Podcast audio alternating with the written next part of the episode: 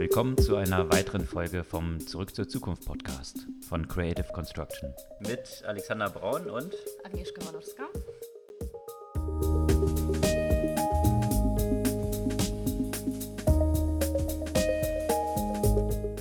Was gab's Neues letzte Woche? Also letzte Woche haben wir zum Beispiel zum Thema äh, China gesprochen, sehr viel, und zwar Sanktionen gegenüber China, im Prinzip äh, gegenüber Huawei. Und ähm, diese Woche gab es ja auch äh, weiter dieses Thema und natürlich auch viele Überlegungen, äh, wie China dann darauf reagieren wird. Wie kann denn China eigentlich schmerzhaft gegen USA äh, entsprechend, äh, entsprechende Antwort liefern? Ja, einen Vorgeschmack davon hat man bekommen, ne? In Bezug auf die seltenen Erden, Eben. wo in der äh, chinesischen Presse oder vielmehr in der Tageszeitung, die eigentlich dieses Organ der politischen oder kommunistischen Partei ist, gesagt wurde, dass ja die seltenen Erden ein zentraler Ansatzpunkt für China sein könnten. Genau. Also im Moment ist es jetzt noch nicht so, dass die sanktioniert wären. Ne? Das ist jetzt erstmal nur quasi die Androhung, wenn ich das richtig Mhm. verstanden habe. Ja, die Androhung und äh, eben für, für so ein zentrales Element. Also vielleicht Genau. kannst du ja ein bisschen was dazu sagen, was seltene Erden eigentlich so bedeuten. Die- Diese seltenen Erden sind eigentlich auch ein zentraler Bestandteil zum Beispiel jeglicher Elektronik. Und der Ausmaß dessen ist vor allem deswegen ja so groß, weil China also mit Abstand der größte Exporteur von seltenen Erden ist. Wie viele auf dem Markt haben sie? 80 Prozent? Äh, Ja, um die sogar 80 noch mehr? Prozent, genau, 80 Direkt? Prozent, also Aber, aber zum Beispiel, wenn man sich anschaut, die anderen Länder, die zum Beispiel äh, seltenen Erden exportieren, die exportieren ja auch wiederum eigentlich nur verarbeitete Produkte, die, die wiederum aus China äh, importieren. Also das ist, Okay. das wirklich das Allermeiste. Also zum Beispiel ähm, Estland habe ich jetzt letztens gelesen, die, export, die, die exportieren dann ja auch bestimmte äh, Produkte, äh, die auf seltenen Erden basieren, aber auch die wieder importieren sie aus China. Mhm. Also das Ja, ist wirklich eine enorme Macht dort und, äh, und ohne seltene Erden kann ja quasi die komplette Elektronik einfach nicht funktionieren. Und auch in der ganzen Rüstungsindustrie wird es auch in vielen Bereichen eingesetzt, was so Lasersteuerung angeht, also sämtliche Waffensysteme. Und äh, da sind, Batterien, ja, und Ja. da sind die USA natürlich sehr auf China angewiesen. 80 Prozent der seltenen Erden, die die USA brauchen, äh, kommen aus China. Und äh, das Ja. ist natürlich äh, gerade in dieser Diskussion, die jetzt war, wo man sich überlegt hat, hm, welchen Hebel kann China einsetzen. Natürlich hat China auch irgendwelche Zölle äh, verabschiedet. Bloß der Hintergrund ist natürlich der, dass die USA wesentlich mehr aus China importieren als, äh, Hm, als also China umgekehrt. als China aus den, aus den USA importiert. Und äh, da scheint mit den seltenen Erden aber von China so ein Hebel gefunden zu sein, wie man auch äh, den USA ziemlich Schmerzen verursachen könnte.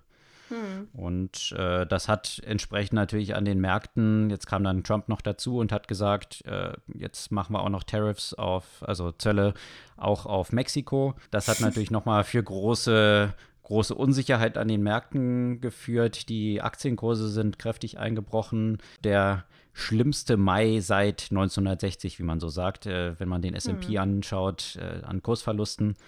Und ja, diese Unsicherheit in den Märkten wird sicherlich noch eine Weile halten bleiben, bis sich dort ein bisschen klärt, wie es dort mit diesem Handelskrieg weitergeht. Und eine weitere Überlegung, die ja auch äh, diskutiert wurde neben der seltenen Erden, ist, äh, dass eigentlich die eine der effizientesten Maßnahmen wäre auch äh, San- Sanktionen, chinesische Sanktionen gegenüber Apple zum Beispiel äh, einzuführen. Mhm. Hatten wir ja auch im letzten Mal da schon so ein genau. bisschen zu gesprochen. Ne? Genau, da war es halt eher so äh, noch nicht auf Sanktionsebene, sondern mehr Public Opinion, könnte man sagen, dass es quasi äh, nicht, nicht angesehen ist, Apple-Produkte zu kaufen. Äh, aber jetzt mit äh, Sanktionen ähm, könnte es natürlich noch viel weiter gehen. Außerdem frage ich mich jetzt, ob das jetzt äh, nicht zum Beispiel auch eine Maßnahme wäre, zu sagen, wir lassen die Dinger nicht bei uns produzieren. Genau, da werden ja unterschiedliche Sachen äh, diskutiert. Also einerseits, äh, aber wie es häufig in so Handelskonflikten ist, ja, also Mhm. einerseits äh, wäre das eine Maßnahme, dass man sagt, okay, wo kommen denn die ganzen iPhones her? Äh, die kommen ja von Foxconn, also letztendlich aus Mhm. China. Äh, auch dort wäre es dann natürlich so, dass sich China dann, wie auch die USA jetzt in dieser ganzen Geschichte, es hängt ja alles miteinander zusammen, natürlich bei solchen Maßnahmen auch ins eigene Fleisch schneiden würden, Klar, weil natürlich Foxconn ja auch ein sehr wichtiger Arbeitgeber ist. Aber mhm. die Frage ist eben, wie weit eskaliert diese ganze Geschichte? Der Hebel, den China so gegenüber Apple hat, also 19 Prozent der Devices werden allein, also der iPhones hauptsächlich eben werden allein in China verkauft. Das macht äh, natürlich einen äh, signifikanten Teil des, des Umsatzes von Apple aus. Also dort gibt es natürlich verschiedenste Stellschrauben, wo China mhm. auch rangehen könnte. Und zu China gab es ja sonst noch auch eine ganze Menge. Ne? Also wir können ja auch ruhig noch ein bisschen bei China bleiben. äh, beide natürlich bei der Diskussion, das haben wir irgendwann mal auch vor einigen Wochen äh, äh schon mal erwähnt, äh, das ganze Thema chinesische Überwachungsstaat ähm, das ja auch äh, viel durch äh, solche Startups wie SenseTime und äh, Medvi oder Megvi, ich bin mir nicht so sicher, wie man das ausspricht, äh, mhm. die gerade das ganze Thema Facial Recognition, was extrem umstritten ist, ähm, produzieren. Die werden ja auch alle fleißig äh, von äh, amerikanischen Universitäten, von amerikanischen Fonds, also auch die Pensionsfonds, also in, da sind die ganzen äh, entsprechenden Institutionen investiert. Also mhm. gleichzeitig investieren die äh, Amerikaner, die amerikanische Öffentlichkeit ja auch, in diesen Überwachungsstaat dort. Was ja, ja irgendwie so ein bisschen ironisch ist bei dem ganzen Trade War halt, ne?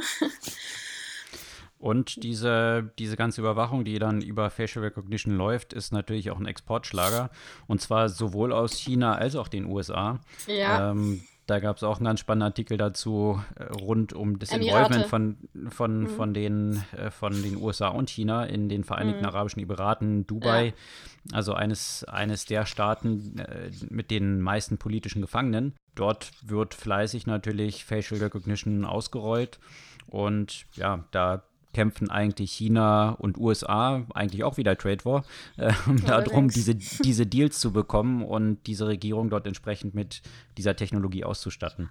Natürlich aus ethischer Perspektive und wenn man sich überlegt, was in diesen Ländern äh, mit, mit dieser Technologie gemacht wird, höchst fragwürdig natürlich. Ja, da kann man sich ja auch ganz gut vorstellen, da gibt es ja auch in, in äh, sowohl in Saudi-Arabien als auch in Emiraten ja auch bestimmte Apps, die zum Beispiel Frauen ja auch tracken sollen, um, um sie ja entsprechend äh, einzuschränken. Und da kann man sich natürlich super vorstellen, dass mit dem Facial Recognition so ein, so ein Tracking äh, noch viel einfacher wird und entsprechend äh, Frauen noch, noch viel besser kontrolliert werden können und deren Rechte zum Beispiel noch mehr eingeschränkt werden können, als sie Dazu ohnehin schon sind. Genau zu diesem Thema gab es ja auch ein ganz konkretes äh, Beispiel, was diese Woche für ziemlich Schlagzeilen gesorgt hat. Und zwar hat ein chinesischer Entwickler, der in Deutschland ansässig ist, bekannt gegeben, dass er ein Match gebaut hat, also indem er Pornovideos von Pornhub zum Beispiel und verschiedenen Datenbanken Stimmt, gematcht hat ja. über Facial Recognition mit Social Media Profilen und hier 100.000 Frauen identifizieren konnte, die in irgendwelchen Pornovideos vorkommen. Und die Argumentation war dann so ein bisschen, naja, sollte doch jeder Mann mal checken können, ob seine Frau auch irgendwie in irgendwelchen Pornos mitgespielt hat. Das war so ein mhm. bisschen die Argumentation, äh, die Super Argumentation. schnell, äh, schnell zu Gegenreaktionen führte. Einerseits dahingehend, dass äh, dann gesagt wurde, naja, warum trackst du dann keine Männer? Also könnte für die Frauen ja auch mhm. interessant sein, ähm, ob mein Freund schon mal in irgendwelchen Pornos mitgespielt hat. Und darüber, ganz unabhängig davon, überhaupt diese, diese Überwachung dann äh, darüber zu machen, äh, ist natürlich schon ethisch sehr, sehr fragwürdig und äh, hat natürlich zu großen Diskussionen geführt. Jetzt weiß man noch gar mhm. nicht, ob das tatsächlich so ist. Also das war jetzt so ein, äh, eine Äußerung von, von dem über Twitter gewesen, dass, dass er sowas entwickelt hat. Man hat es noch nicht in Action gesehen. Man weiß nicht, äh, ob das wirklich existiert. Die Frage ist aber letztendlich. Naja, technisch ist es möglich, von daher würde mich genau. jetzt auch nicht wundern. Technisch ja. ist es möglich, wird ja von Pornhub selbst auch schon eingesetzt. Die hatten 2017 äh, bereits bekannt gegeben, um ja. die Suche zu verbessern von Pornhub, dann einfach einzelne Akteure in diesen Videos äh, einfacher finden zu können, dass sie genau sowas schon einsetzen. Hm. Also von daher, diese Technologie ermöglicht das und diese Diskussionen werden natürlich dann entsprechend dort auch noch weitergeführt werden. Hm. und vielleicht, also gerade auch äh, im Zusammenhang mit solchen Vorkommnissen werden ähm, immer wieder Stimmen laut, dass bestimmte Grundlagen, ethischen Grundlagen ja auch für künstliche Intelligenz äh, notwendig sind. Und interessanterweise gibt es bei dem Thema jetzt auch einen neuen Player, wo ich mich dann frage, wie passt das denn zusammen mit der sonstigen Politik äh, in dem Bereich Künstliche Intelligenz, Facial Recognition und äh, Überwachungsstaat. Und zwar China will jetzt auch äh, eigene Regeln oder äh, bestimmte ethische Grundlagen für die Künstliche Intelligenz aufstellen. Da kamen ja auch Themen wie Privatsphäre und so weiter und da frage ich mich, wie passt das denn mit dem ganzen Social Credit Scoring äh, äh, System? Wie passt das mit der Überwachung von Uiguren? Wobei da kann man sich ja vorstellen, naja, Terroristen lassen wir da raus. Ne? Das ist ja so die Argumentation des chinesischen Staates. Aber mhm. irgendwie äh, ich weiß nicht, vielleicht ist es trotzdem so ein Fünkchen Hoffnung, wenn auch in China äh, sich äh, zumindest die Wissenschaftler und die, die Entwickler ja mit dem Thema auseinandersetzen.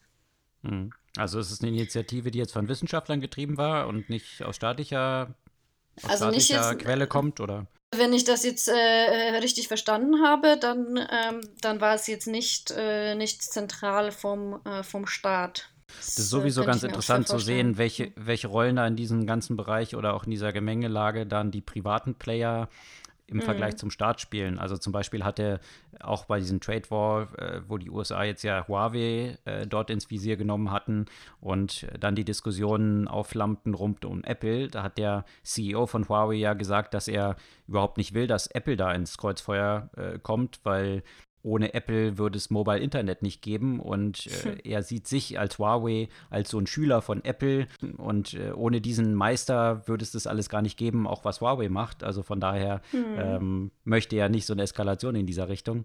Also äh, ganz interessant, wie hier die, die privaten Player so ein bisschen eine andere Agenda verfolgen oder diese hm. zumindest so proklamieren.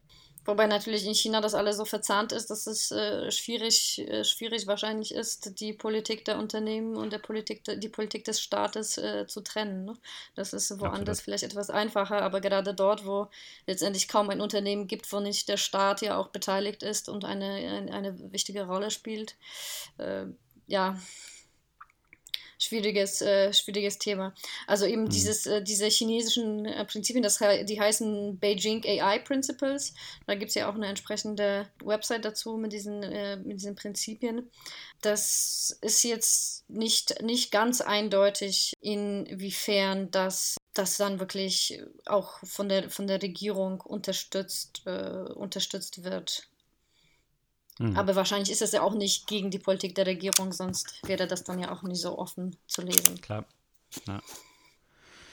Aus politischer Perspektive hohe Wellen geschlagen hat natürlich auch diese ganze Wahl fürs EU-Parlament in Deutschland gerade aus dieser Perspektive Digitalpolitik, Umweltpolitik und solche Fragen. Aber natürlich äh, wurde das dann so ein bisschen verengt auf dieses Thema Rezo, dieser YouTuber, der dort ja. aktiv gewesen war und äh, jetzt dann äh, die EU, äh, die, die CDU natürlich eine ziemliche Schlappe eingestehen musste und jetzt so ein bisschen zum Gegenschlag ausgeholt hat und gesagt hat, wir müssen jetzt cooler werden, als ob damit äh, der Mangel an Digitalpolitik oder Qualifikationen in diesem Feld äh, weggemacht werden könnte, indem man cooler wäre. Das Interessante ist, jetzt gibt es ein aktuelles Trendbarometer von, von Forsa und zwar eben nach der Wahl, jetzt ganz aktuell. Mhm. Und das mit, äh, mit Blick auf die nächsten Bundestagswahlen, welche Parteien würde man wählen. Und da ist jetzt erstmalig die CDU auf dem zweiten Platz gelandet und die Grünen sind stärkste Fraktion dann Krass. oder hm. mit den meisten Stimmen. Äh, interessanterweise ist die SPD sogar um weitere fünf Punkte abgestürzt und oh hätte oh dieser Umfrage gemäß dann nur noch 12 Prozent. Damit ein Prozentpunkt nur noch vor der AfD. Und, Man muss ja äh, auch sagen, die ganze Reaktion war einfach so erbärmlich, ja. Also, mhm. also dass das dann so stimmt, gerade auch von der AKK kam, ja, da, das ist dann eine Meinungsmache und da brauchen wir äh, neue Regeln für das Internet und äh, nein, das sind die Regeln für die Presse. Das ist quasi Pressefreiheit, äh, was äh, quasi alles umfasst, was äh, keine, äh, keine Hetze ist, zum Beispiel keine Beleidigung, ja. Und, äh, und, und, und das, das konnte man sehr schnell als ja, eine, einen Wunsch nach Regulierung der freien Meinung oder Einschränkung der freien Meinung äh, verstehen. Und deswegen verwundert mich das nicht. Äh, sogar bei Personen, die, sagen wir mal, immer noch CDU-nahe sind, äh, hat das jetzt auch dazu geführt, dass, äh, dass man sich echt gefragt hat, was, was bei denen jetzt gerade schiefgelaufen ist bei dieser Reaktion. Ja, ist schon spektakulär, wie, wie man sich durch die eigene Reaktion, also da braucht man gar keine YouTuber mehr. Die YouTuber waren eigentlich eher so der, der Katalysator der ganzen Geschichte. Die Arbeit, äh, die dann weiterhin dazu geführt hat, dass man sich selbst so total ins Ausgeschossen hat und, und sich so als, als vollkommen dilettantisch dort dargestellt hat, äh, was nicht mit irgendeiner Coolheit oder mangelnder Coolheit zu tun hat, sondern mhm. mit Inhalten, die absolut nicht existieren äh, in diesem Gebiet. Also das, es war wirklich wirklich äh, spektakulär. Vielleicht und, und das ist so, ein, so eine kleine Fußnote dazu, wollte dann die CSU dort dann aber mal sicher gehen, dass die AKK da nicht da ganz allein unterwegs ist. Liegt nämlich ein Referentenentwurf jetzt des Innenministeriums vor, dass künftig die Computer von Journalisten vom Geheimdienst in Ausnahmefällen gehackt werden dürfen um an Quellen der Reporter ranzukommen. Das ist hm, jetzt super. ein Entwurf von, von, äh, von unserem Innenminister. Das hat natürlich auch nochmal für ziemliche Wellen gesorgt. Auch die hm. Reporter ohne Grenzen haben dort natürlich Alarm geschlagen und gesagt, was passiert da in Deutschland eigentlich? Ist hier irgendwie die Pressefreiheit in Gefahr? Aber das sind so Planspiele, die derzeit aus dem Innenministerium kommen. Also von daher ist das, was Kram-Karrenbauer dort rausgelassen hat in Bezug auf YouTuber, die vielleicht jetzt auch mal reguliert werden müssten, vielleicht nur eine Konsequenz von, von einer ähm, gewissen Denke, die dort existiert. Ja, ansonsten gab es natürlich noch eine Menge anderer Geschichten, da wir ja Apple so im Zusammenhang mit China schon hatten. Äh, Kann man weiter Apple, bei Apple bleiben, ja. Genau. Apple hat sich ja oder stellt sich ja immer so dar, dass äh, ihnen die Privacy so wichtig ist und äh, dass ja, gerade vor dem Hintergrund, wir hatten es ja schon ein paar Mal diskutiert, wie viel Geld dann Apple wiederum von Google bekommt, damit dass die Suchmaschine der Wahl auf den, auf den Apple-Devices ist, äh, kann man da so ein paar Fragezeichen hintersetzen. Jetzt ist eine ganz interessante Analyse von Wall Street Journal rausgekommen. Die haben 80 Apps, äh, die von Apple zum Teil eben auch äh, empfohlen werden als, als Recommended Apps, äh, mal untersucht. Und von diesen 80 Apps, 79 Apps enthalten Mobile Ad Tracking ähm, Funktionalitäten, über die der Nutzer gar nicht informiert wird. Das ist doch ja ganz interessant mal zu sehen. Wie sieht es denn eigentlich aus mit Privacy und irgendwelchen äh, Checks diesbezüglich äh, im Apple App mhm. Store mhm. und, und was, was wird dort an Apps veröffentlichen und, und inwiefern ist dort Apple wirklich, was die Privacy angeht, hinterher? Und das sieht hier. Also auch in Europa, weil, weil das ist dann natürlich auch ein ziemlich klarer Verstoß gegen äh, DSGVO und, äh, und so weiter, ne? Das ist eine gute Frage. Also das, das war vom Wall Street Journal eben in den USA dann getestet worden. Ich weiß nicht, ob die Apps, äh, die man dann in Europa runterlädt, ob die äh, bezüglich dieser, dieser Tracker dann bereinigt sind. Das ist eine gute Frage. Hm, weil eigentlich dürfte das ja hier nicht sein. Das könnte gleich ja mit äh, schönen Strafen. Nur die Frage ist, an wen? Wer, wer ist dann denn eigentlich denn verantwortlich? Ne? Ist es dann wieder, ist, wäre das Apple dafür verantwortlich? Weil ganz ehrlich, die machen schon einen sehr umfangreichen Check, Check der App, äh, bevor sie in den App Store geht. Ne? Äh, falls du dich erinnerst, wie lange das immer wieder gedauert hat, bis wir eine App in dem App Store hatten. Äh, hm. Also eigentlich haben sie natürlich eine Möglichkeit, solche Sachen zu überprüfen. Ähm, auf der anderen Seite ist es natürlich auch der Anbieter, der sowas dort einbaut. Äh, da müsste hm. man äh, den Anwalt fragen, wahrscheinlich, wie da bei solchen Themen die Lage, die Lage in, in Europa wäre. Aber eine gute Nachricht gab es auch von Apple, die ich wirklich feiere. Und zwar. Oh, okay, ähm, dann ist es die, die ich gerade auch äh, wahrscheinlich im Kopf hatte. Prognose von iTunes. Ja. ja. Also, das, das äh, Montag steht ja wieder die Developer-Konferenz von Apple mhm. an und dort werden viele neue Sachen bekannt gegeben. Und unter anderem auch, dass wohl iTunes jetzt eingestellt wird und das Backup dann, was man jetzt äh, von dem iPhone dann immer über diese unsägliche iTunes-App, die wirklich die schlechteste Software ist und die überbordendste Software, die je entwickelt wurde. Kann gar nicht aufzählen, wie viele Stunden ich mich schon mit dieser Software rumgeärgert habe, die wirklich mal in Rente geschickt wird und das Ganze dann künftig, was die Backups angeht, über die Music-App laufen wird. Ja wollen wir mal hoffen, dass es ein, dass es ein Schritt nach vorne ist, ja, weil grundsätzlich, was Software angeht, äh, ist jetzt nicht unbedingt die Forte von Apple, würde ich mal vorsichtig nee. behaupten. Äh, deswegen gibt es ja auch Hoffnung, dass es in Richtung Hardware sich ja auch bei Apple bewegt. Da ein weiteres Gerücht ist nämlich, dass, äh, dass der Augmented Reality Headset angekündigt wird. Zu dem Thema Augmented Reality gibt es ja schon seit weiß ich nicht, wie vielen Monaten Gerüchte bei Apple, ne? weil die haben ja diverse Patente angemeldet, äh, viele, viel Personal, auch Executive-Personal in dem Bereich angestellt, Augmented Reality Startups gekauft und so weiter und so fort. Und deswegen ist es jetzt die Frage, ob es sowas wie Eyeglasses oder Apple Glasses und damit eben eine, eine, ein wirkliches Stück AR-Hardware äh, auf den Markt kommt. Was mhm. glaubst mhm. du? Hm. Hat das Lass was? mich überraschen. Ich bin, ich schaue da nicht in irgendwelche Glaskugeln. Äh, Apple nee. arbeitet ja schon lange dran. Schauen wir. Morgen, Montag, wissen wir eben mehr nach der De Developer-Konferenz. Ja, bin ich dann, bin ich dann auch gespannt, ob das dann äh, wieder so wird wie, äh, wie mit, äh, mit dem iPhone, ja. Äh, dass die, die, dieses Konzept äh, von, von Smartphone gab es ja quasi schon, auch mit Touch-Display. Äh, dann mhm. wurde das alles ja, bankrott quasi erklärt, äh, funktioniert nicht und so weiter. Und dann hat Apple das gebracht und dann hat es funktioniert. Das gleiche ist, mhm. könnte man sagen, bei Augmented Reality Brillen mit Google, Google Glasses. Äh, die meisten erinnern sich ja, wahrscheinlich gar nicht mehr daran, gewesen. dass es da gab. Zumindest genau. im Konsumermarkt äh, eine Bruchlandung. Genau. Ja. Und die Frage ist, ob, äh, ob Apple das schafft, äh, daraus ein Consumer-Produkt zu, äh, auf den Markt zu bringen. Aber das, das werden wir dann wahrscheinlich sehen. Interessant wird es äh, in jedem Fall.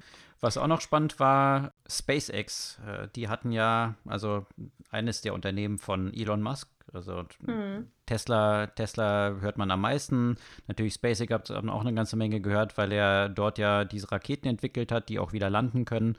Ähm, also da auch aus dieser Nachhaltigkeitsperspektive nicht solche Raketen, die einmal hochgeschossen werden und das war's, äh, entwickelt. Und das funktioniert jetzt ja schon sehr zuverlässig. Und jetzt ist dort auch die nächste Stufe gezündet worden und SpaceX selbst hat ja so ein Programm geplant, die ganze Welt mit Internet zu versorgen unter dem mhm. Titel Starlink.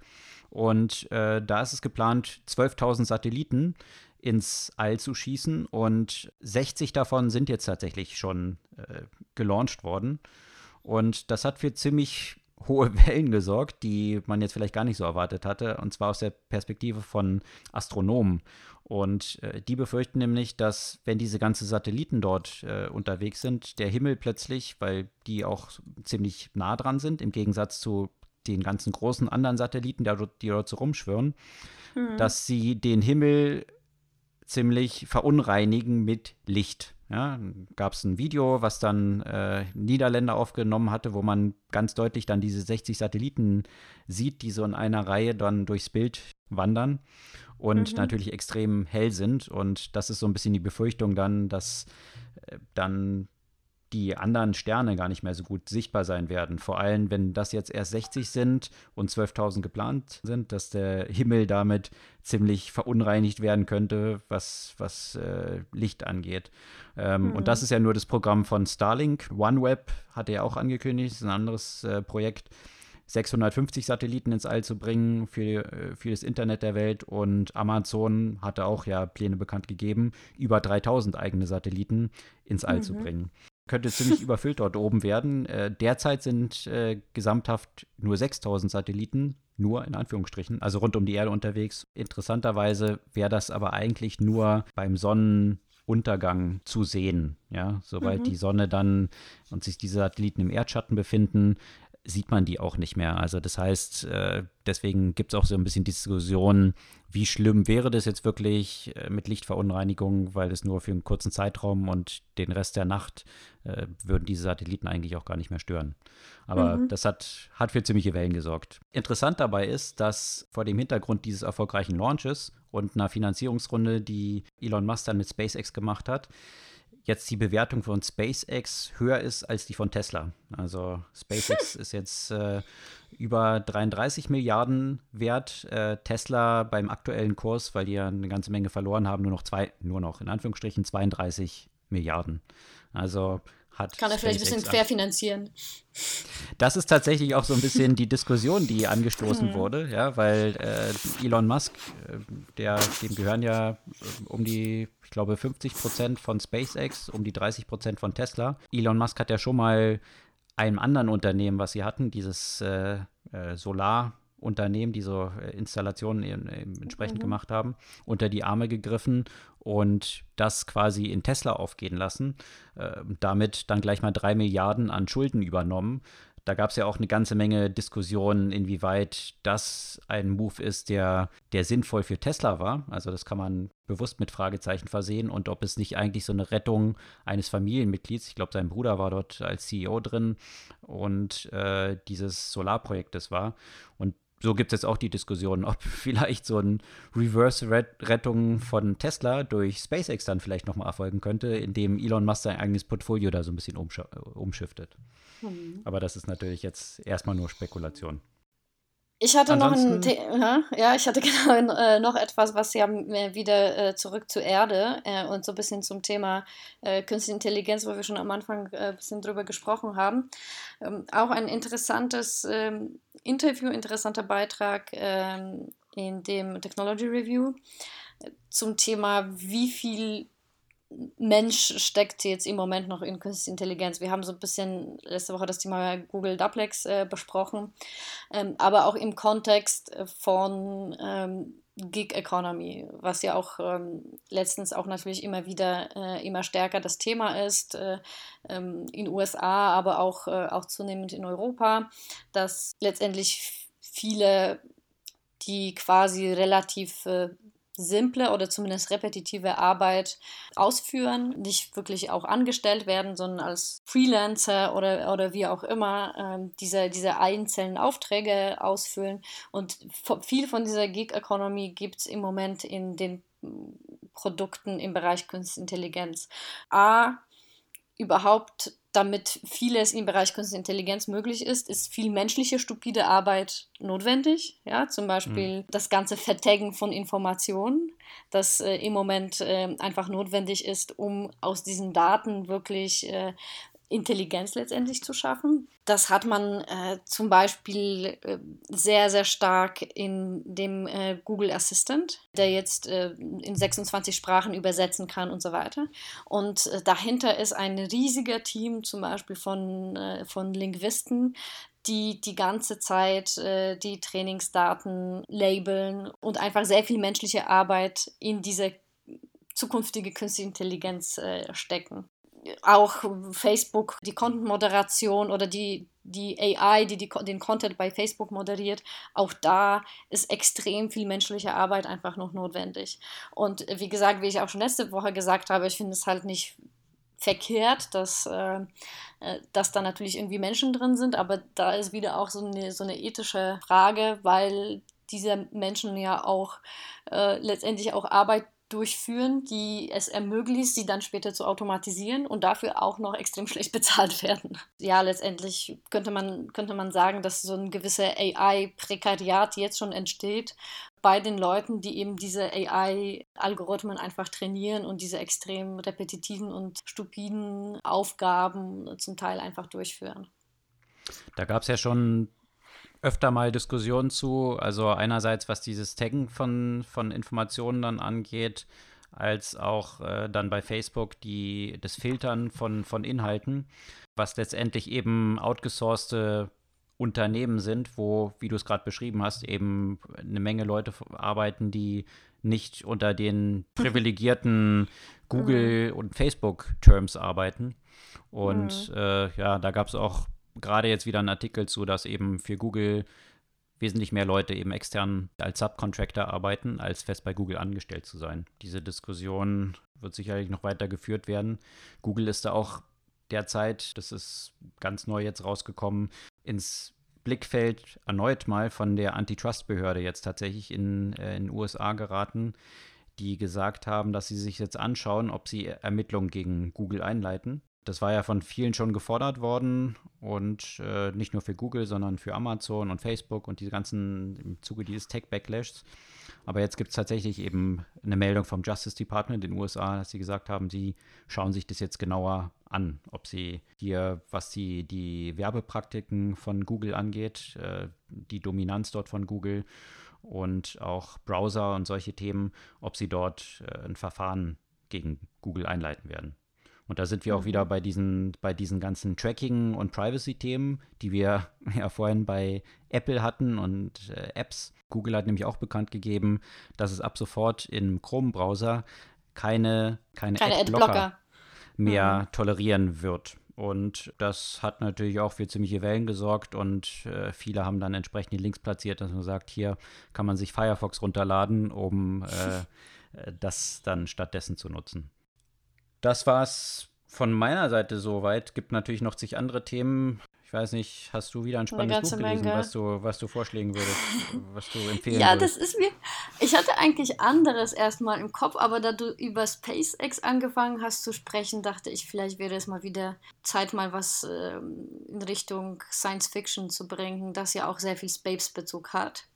Mhm. Ähm, und zwar habe ich letztens ähm, von sowieso meinen eigentlich Lieblings-Science-Fiction-Autor, also einen meiner Lieblings-Science-Fiction-Autoren, Xijin Liu, ein chinesischer Autor, Die wandernde Erde. Das ist eine Erzählung, äh, die ist auch in einem Band äh, von recht dickem Band mit weiteren Erzählungen. Die wurde ja auch verfilmt, allerdings ähm, ja sehr frei.